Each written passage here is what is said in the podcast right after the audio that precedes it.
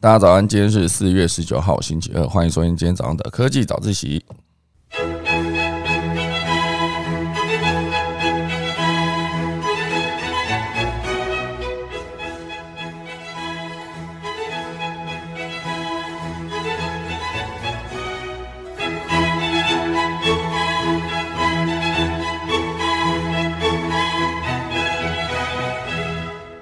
的，今天呢是老屋去骑单车的第二天哦，所以今天 所有的节目只好用预录的，然后明天还有一天，因为总共骑单车会三天嘛，好，所以今天呢预录的内容里面，当然我觉得很适合再分享给大家，就是之前已经拿来混过四集的这本书，也就是《讯号》，呃，决定全球经济大局的二十七个关键趋势。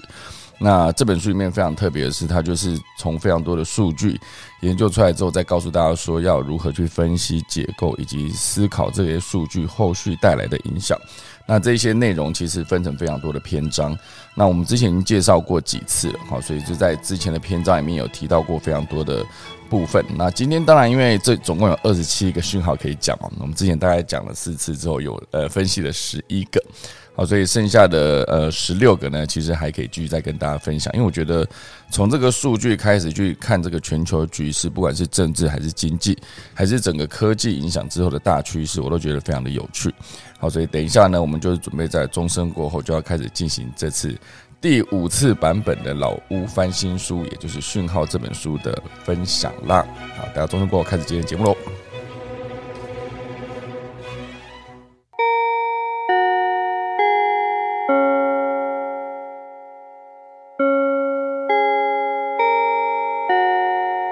好的，然后先来跟大家分享一下，就是每次之前在讲《讯号》这本书的时候，都会告诉大家这个这本书要如何使用。啊，这本书蛮酷的，因为它就是一般我们书店上看到的书那种书的两倍宽度，所以这样打开大概就是一个四倍一本书的四倍宽度宽的一本书，所以它就是横式的排版，可以让非常多的资讯可以用更完整的画面去呈现。那它上面就一开始还是会先定义，就是这本书要如何使用，哈，就是何谓讯号，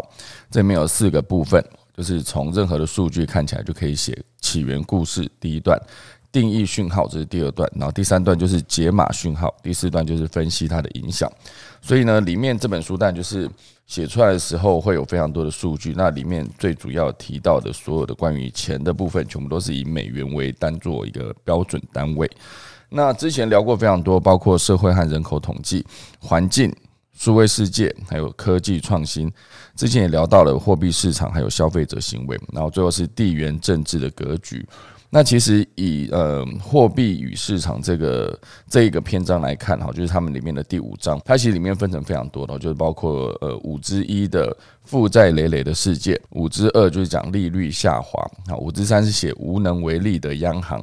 五之四写的是股市集中化，然后五之五写的是企业寿命的缩短，那五之六就是现阶段最夯的一个叫做永续投资。所以我觉得这几个重点面，当然就是会有非常多的从经济角度出发，看到这个对这个世界的影响。就从负债累累的世界开始，因为我觉得讲到货币跟那个世界经济的局势，那现阶段刚好就是俄罗斯跟乌克兰战争，所以导致全球的经济呢就会受这两国的战争影响。那一部分是因为经济这一块其实很大部分掌握在资源嘛，啊，比如说俄罗斯出口了大量的天然气跟呃石油，那乌克兰当然本身就是重要的粮食出口国啊，其实严格说起来，俄罗斯也是，好，所以现阶段不管是他们全世界因为石油跟天然气，尤其是最影响呃影响最大的就是在欧洲，而就是德国，像德国、法国这些国家就大量的仰赖俄罗斯之前出口的天然气，好，所以在美国提出经济制裁，就是再也不买。俄罗斯的石油跟天 天然气之后，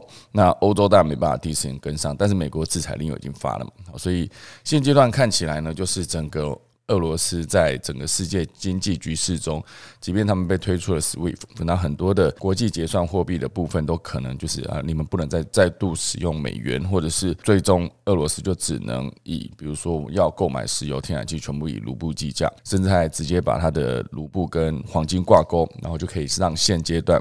整个经济局势就是至少它卢卢布不会崩盘，好，所以我们现在再回到这个货币与市场这一个这个篇章，就是第五大段，好，第五大段里面的五之一，负债累累的世界，好，它是四一百四十二页，马上翻给大家看，哈，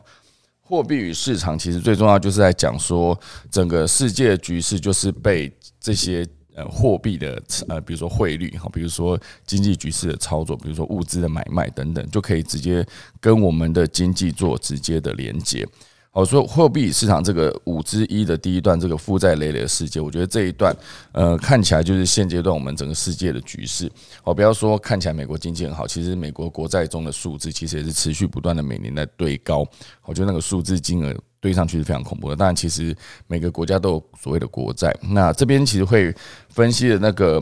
负债累累的世界，没有几个重点可以跟大家分享，就是它有几个呃时间序。好，第一个时间序就会写说，一九五零年代千账卡出现，然后后来就有低借贷的成本，然后后来就再演进下去，就是导致家庭的债务增加。那另外一块的时间线写的就是公司债，好，就是刚刚讲的，当然算是比较属于个人的。那以公司债来说，就是利润不足，然后后来就有低收益的公司公司债啊，这么难念？低收益公司债，然后后来就是有高杠呃高度杠杆企业。那当然，以公债来说，就是会有国家发行的公债及联邦预算的次字次字。哇塞，今天怎么那么念哈？联邦预算的次字。哦，那当然，以个人使用上面来说，就会有千账卡，就刚刚提到的，一五一九五零年代的千账卡，然后到后来就是负债对 GDP 比例的攀升，然后到最后面就是利息支出的增加。我这边就全部都建构出一个负债累累的事件。很多时候，大家会思考说，我们留给下一代到底是什么样的环境哦？负债就是其中一块啊，就是现在常常会说，我们现在举债做建设，甚至举债做发各式各样的之前的消费券，到现在的几倍券等等，它其实全部都是在举债。那谁谁会来还这笔钱呢？就是年轻的下一代。好，就是呃，包括这一次从另外一个角度切入，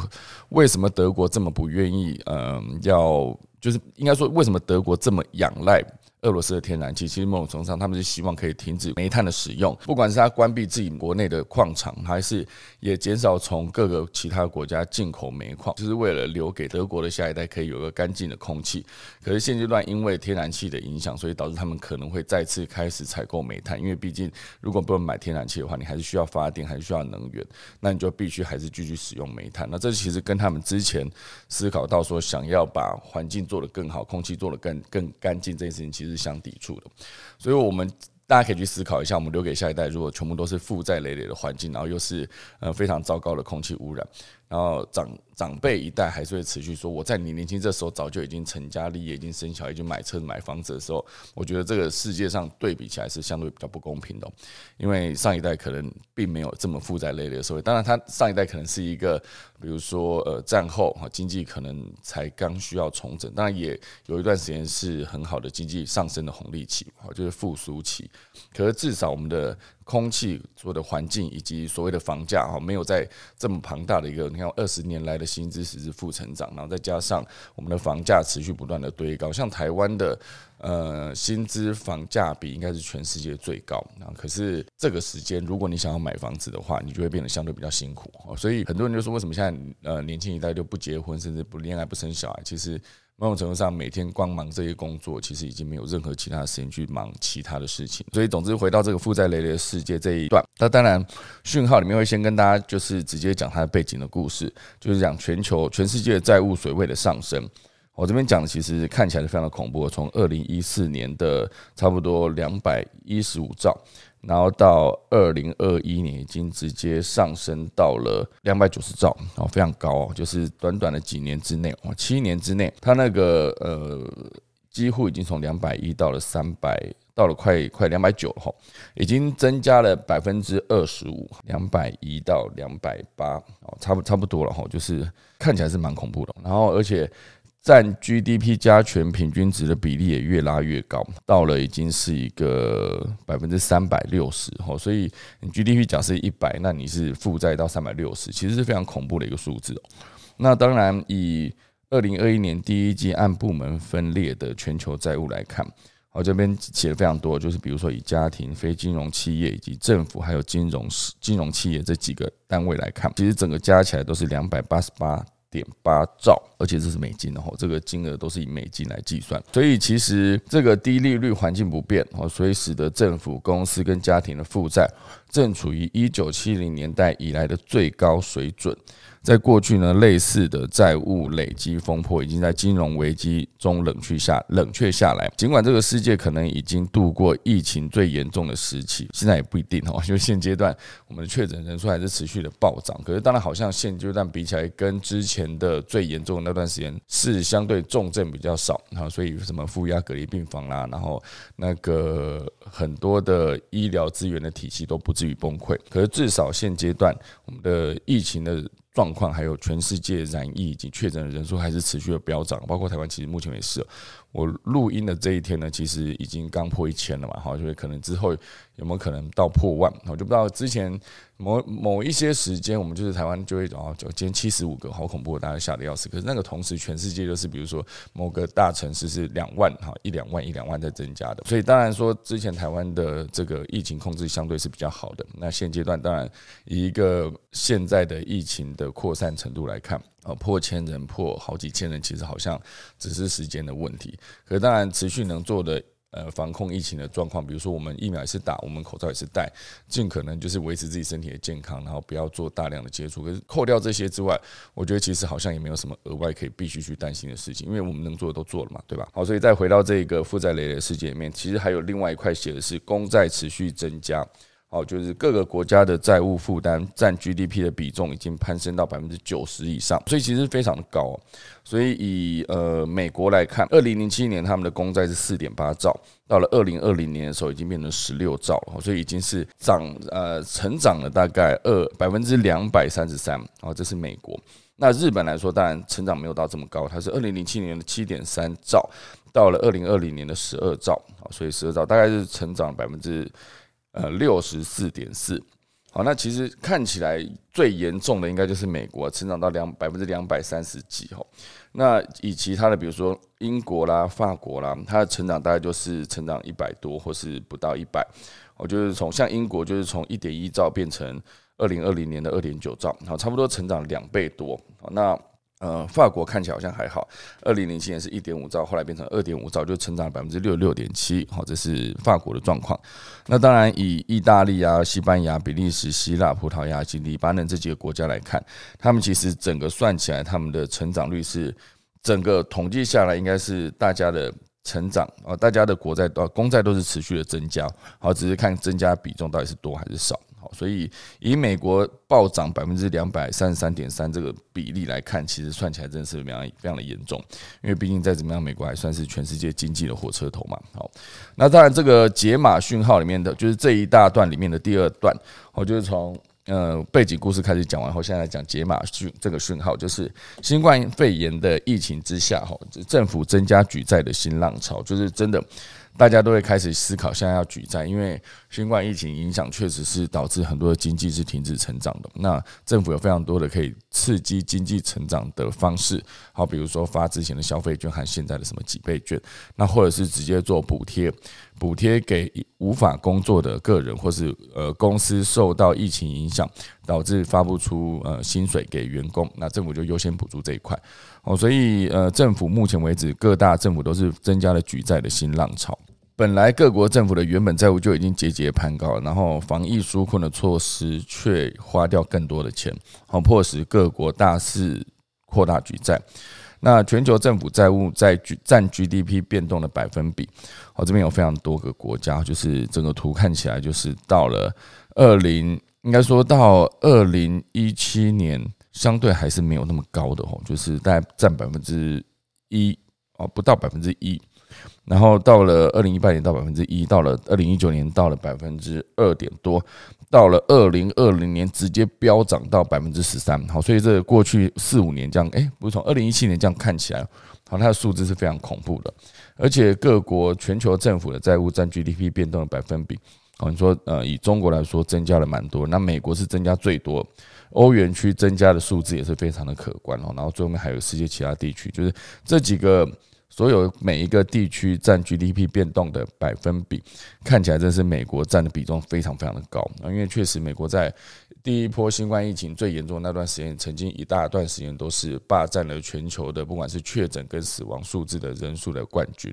我这个冠军听起来好像没有那么的风光啊！当然最严重那段时间，因为看到呃纽约，比如说纽约州长就出来呼吁啊，这为了抢呼吸器。不惜杠上中央，然后却却还有一大段时间是有非常多确诊人，因为没有地方可以冰，所以就是用呃冰库的货柜车直接拉上去，甚至还直接在呃纽约近郊一个小岛上就直接把挖洞就直接把这一整排的埋下去。哦，所以算起来，美国当时非常的严重，所以需要举债的数字当然是非常的高。那当然，美国国债中，大家常在看的时候，那数字一直一直累积，上面全部都是天价。那也不知道要什么时候才还掉，或者是如果真的有一天不小心崩溃，那这个全世界会受到经济的连带影响，应该会非常非常的庞大。好，所以。各国政府举债的新浪潮，在因新冠疫情期间就是飙升的非常严重。这件事情，我觉得对未来的影响应该会非常的严重。好，以这边就举了一个例子啊，美国政府偿还利息啊，就是对未来影响，就是它必须偿还利息嘛。因为政府偿债的利息支出不断增加，未来可能蚕食鲸吞医疗保健和教育之类的投资。好，所以以一个他们目前为止未来要偿还债务，就光利息这样子来算。二零一零年它可能是两千多亿，到了二零三一年已经会直接暴涨到八千亿哦，非常恐怖哦，就是直接涨从两千到八千，基本上已经是多了非常多。就而且这十年，二零一零到二零三一这中间哈，就是偿还利息的支出，就光利息的支出就高达四点六兆美金，其实是非常高的一个数字。哦，所以可能你在还钱的过程中，你一直还一直还，可是你还还不完的时候，你就是一直在还利息而已。还利息没有还到本金，其实严格说起来，好像真的没有在还债。这就是美国现阶段的状况，看起来非常的富裕，可是他们的国债问题确实是非常的严重。啊！就，尤其是像刚刚讲的那一页，哦，就是从二零零七年到二零二零年，就是大家每个全世界各国的公债都持续增加，只可是只有美国是一次暴增到两百百百分之两百三十三，非常的高。哦，然后再加上美国的。高度杠杆企业，好，因为比如说企业现阶段也是在利用低利率，从负债相对于股权的比例上升，可知为正，好，就是这样算起来，它真的是美国总负债权益比非常的高。自全球金融危机以来呢，负债权益比一直维持在百分之八十以上。好，二零零五年那个数字大概是百分之七十五，然后后来二零二零年现阶段已经到了百分之九十了，所以。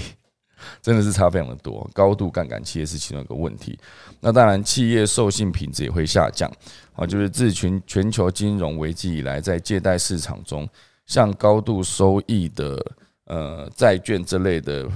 风险程度较高者明显扩大。那全球流通在外的高收益债券，好这边列出了非常多。然后就是十年期的成长，大概已经成长了百分之一百一十六。我就是从大概一点多兆，一点多出头兆，一点二吧，还是一点一后，一路就是飙涨到二点五，所以这其中当然又是以北美最严重啊，北美几乎是从整个数字大概是从呃零点六兆一路涨到了呃一点三四兆左右，好，所以非常的高，好，所以整个这样算起来，就是不管是整个国家的国债、公债，还是家庭的债务。好，这边家庭债务其实也创了新高，全球家庭债务刷新了新纪录，已经冲上了四十八兆美元。哦，就是其中新兴市场背负的家庭债务最高，哦，就是各区域家庭债务占比全球的比重啊，全球 GDP 的比重。哦，这边有一条呃，成熟市场的家庭债务在占全球 GDP 的比重。哦，它这两条线是分开，有一个是新兴市场，跟成成熟市场。那成熟市场是从大概二零零一年的百分之五十六、五十七左右，一路到二零一零年的时候高达就是百分之将近是八十三，好，就是从五十六到八十三了，非常高。那当然后来到了二零一九年的时候又再次下降，成为就是百分之十六，差不多是这个数字。那当然以新兴市场哈，就是比较开发中的国家来看，就是它的呃。家庭债务家家庭债务占占全球 GDP 的比例，就是从二零二二零零一年差不多也是从呃百分之五十六、五十七、五十八那时候来看，然后到二零一九年的时候是一直稳步成长，到现在快快到百分之二十，反而已经是超过了各区域应该说成熟市场的比重。好，所以这个数字算起来还是一个看起来。你会觉得全世界不管不管是政府还是家庭，大家都在欠债，都在负债。那负债其实某种程度上就是透支未来嘛。那你下一代的可能你的教育基金，或是你的保保险，或是你维持一个家庭正常生活所需的那个资源，可能就相对比较不够。哦，所以这是家庭债务的部分。而且还有一个很严重的问题哦，就是真的可以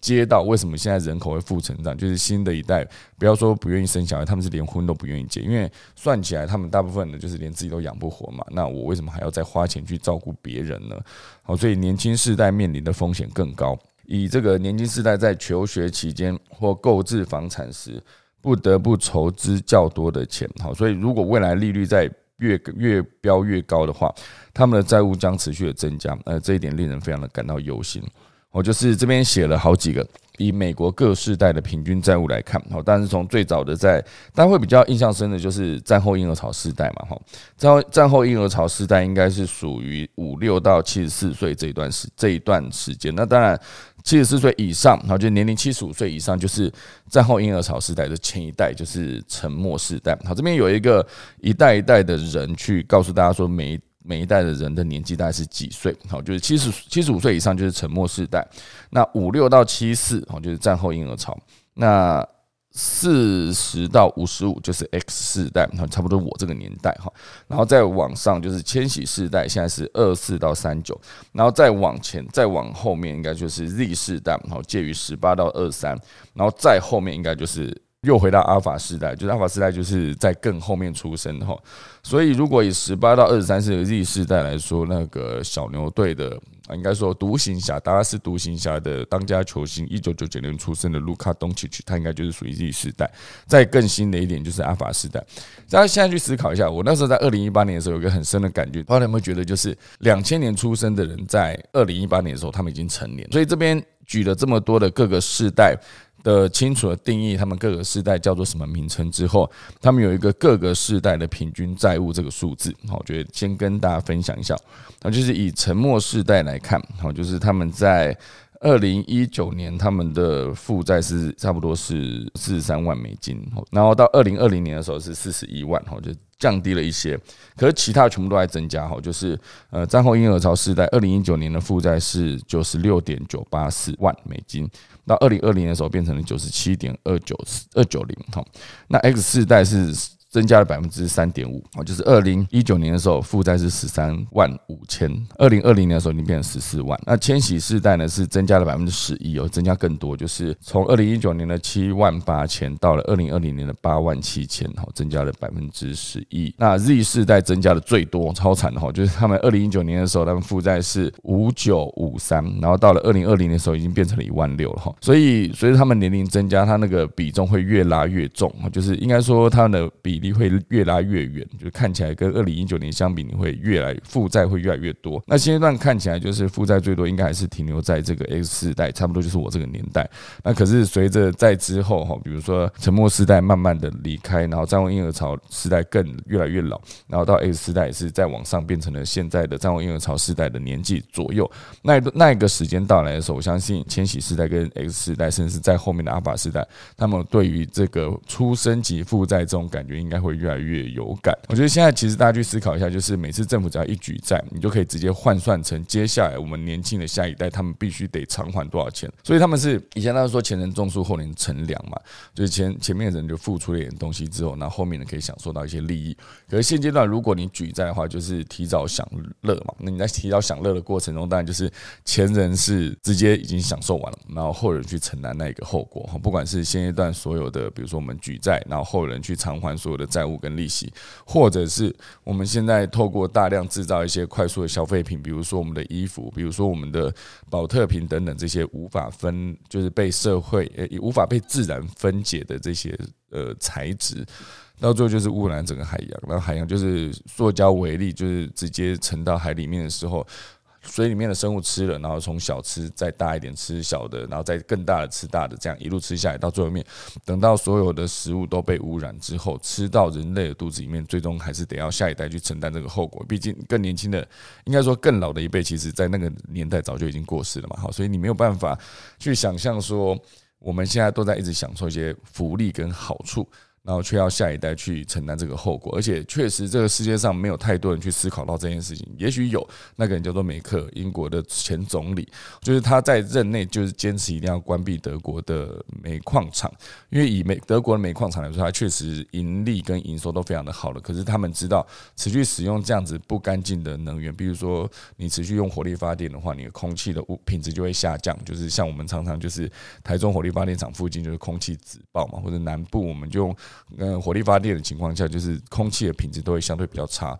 那德国不愿意做这件事情，所以他们就持续的把这些矿场关闭之后，还大量的关闭，就是尝试关闭自己国内的核能发电厂，然后取而代之的是向法国购买核电厂发出来的电。就是这个污染，其实严格说起来，不要停留在德国国内哦。所以，呃，所有的核能发电让法国去烦恼。那核废料部分也是让法国去处理，好，所以当然现阶段因为俄罗斯的状况，所以他们没办法再大量采购天然气。或者是如果说他想要持续采购天然气的话，他可以选择另外一个选择，就是跟美国购买液化天然气。可是液化天然气它有几个问题，就是它第一它成本比较高，而第二就是它必须要有地方可以储存。如果没有地方可以储存的话，你就算一台天然气进来，你想要把它直接转送到每一个家户里面可以做使用，它其实中间的建制的时间，不管是你要建储存槽，还是要再额额外去建制管线，全部都是旷日费时哦。所以现阶段在德国状况看起来，他们已经是苦不堪言，因为他们。整个因为经济，因为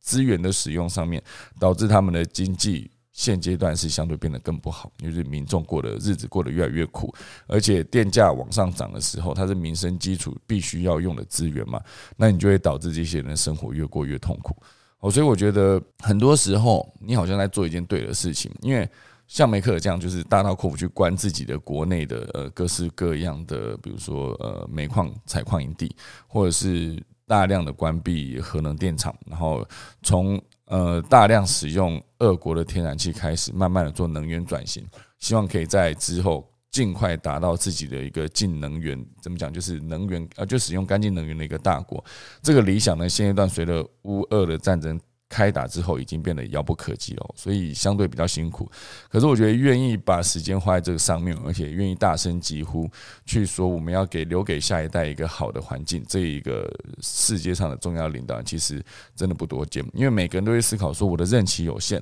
我一定要做一些就是在我的任期内，就是呃有些经济成长。就像之前提到的，我如果有一大笔钱，我宁可去盖一座桥，我也不要去挖地下水，就是整理地下水的管线。因为地下水的管线已经存在在那边了嘛，你不处理它的水就是一直漏，我觉得各式各样的资源在一直在做浪费。可是，一般人就是如果你花大钱去修好这个东西，一般人根本看不到。那如果说你今天真的是。盖了座桥，你可以在上桥的通车点那天在上面签名、拉红布条、剪彩，你都可以做这件事情。总之，我们回到这个债务这个部分，就是全世界目前为止都在负债累累的状况，就是从国家开始到各个世代，然后到家庭、到个人，到后面的我们未来的子孙们，就是想起来他们真的是会越来越辛苦。好，虽然他们接下来可能是比如说人口一直出生率，就是台湾人口出生永远都是一直名列世界。最后一名哈，永远都是这样，要么就是台湾，要么就是韩国等等，大家都不愿意生小孩，因为经济的环境不允许大家在除了拼命工作之外，还有其他的妄想，比如说结婚是个妄想，比如说有下一代生个小孩就可以好好把他养大也是个妄想，算起来这是这个非常严重的状况，而在这个时代却没有人愿意去认真去处理哦，所以我觉得每次看完这种关于从数据。导引到未来的后果，得到一个结果，就是我们的下一代会过得非常辛苦。然后，也许在下一代非常辛苦那段时间，我们这个时代，就是所谓的 X 时代，也都已经过时差不多了的那个时候，很难想象地球会变成什么样子。当然，也许不确定地球到底会不会走到那一天，也有可能是中间就是一个不小心，然后一个擦枪走火，就一个核弹升空，这就是世界核子大战，然后就。结束了人类的繁荣的社会，然后到最后面的城市消失，然后到地球又回到电地球原始的面面貌，然后在一个偶然的机会，我们的那个生命又再次出现，又再次开启下一个轮回。我觉得照理来说，我们现在常常看到一些古文明，因为我最近太常看老高了，我去健身房就不知道听什么，时候就听老高讲到非常多古文明，讲到非常多轮回的部分，其实听起来都是相对比较合理。要不因因为你很难去解释那个时候一些建筑，比如说金字塔，它到底怎么盖出来的。哦，所以人类可能会持续不断的轮回，可能就是取决于我们每一次都会有人就是不小心把这个地球给毁灭了。毁灭怎么办呢？只好就经过一大段时间之后，就再次的复苏哈。所以也许之前恐龙是很聪明的，只是我们现在看到。留下来的恐龙是那一些呃相对没有那么聪明的恐龙的一些记那个叫什么呃证据。可也许之前也有一一些高阶的生物文明，或者是它根本跟我们是不在同一个维度的那些。生物的存在，可是我们不知道嘛，所以就没办法定义它们到底存不存在。可是至少留下的一些遗迹、古迹，像马马丘比丘等等这些，很多人去思考，它好像没有办法在当时的工艺基础把它盖出来。那到底是怎么完成的？那可能真的就是曾经有一个极度呃高端的文明在地球生存过，或者是其实曾经也只是一个宇宙的某一个外星人的殖民地等等，好类似这样子。好，所以总之呢，我们讲到这么多的债务，然后再看到未来的世界，然后现阶段大家还是可以想想看我们。手头上到底能够做到什么事情？我想每个人尽可能能做到，就是至少维持自己经济的稳定了，不要说做过多的呃额外的错误的投资等等。当然，你很难去定义什么叫错误的投资。有些东西你可能提早进去了，你就是有抢到前面的第一波。比如说像 NFT，好，比如说像一些虚拟货币。如果你早期当年曾经拿了可能好几千个比特币去买一个披萨，然后觉得。买一个披萨赚到的那个人，现在想起来应该是觉得，如果当时把所有的比特币留在手上，来一颗一百二十万左右台币啊，现在算起来，一颗一百二十万，你有一百颗，你就说一亿两千万了。所以算起来，在那个当下，那个披萨绝对没有人会想到说，它竟然有朝一日可以变成一个一亿两千万的价值。所以这样算起来，很难去想未来会变怎么样。就是把现在这个当下过好，应该就是我们能做的事情里面，就是。最好的一件事情。好，我想这个讯号就一次分享一则，不然资讯量太大，算起来也是蛮辛苦的，好不好？那明天还会有一天会再以一个预录的方式呈现，因为礼拜三晚上我就回来台北嘛。我的单车时间就是骑了三天，人生第一次骑单车上五岭，哈，就是希望我的整个旅程是非常的顺利的，哈。因为毕竟第二天晚上就是要准备到呃五岭的山下。好，那今天的科技早修到这边，今天就谢谢大家。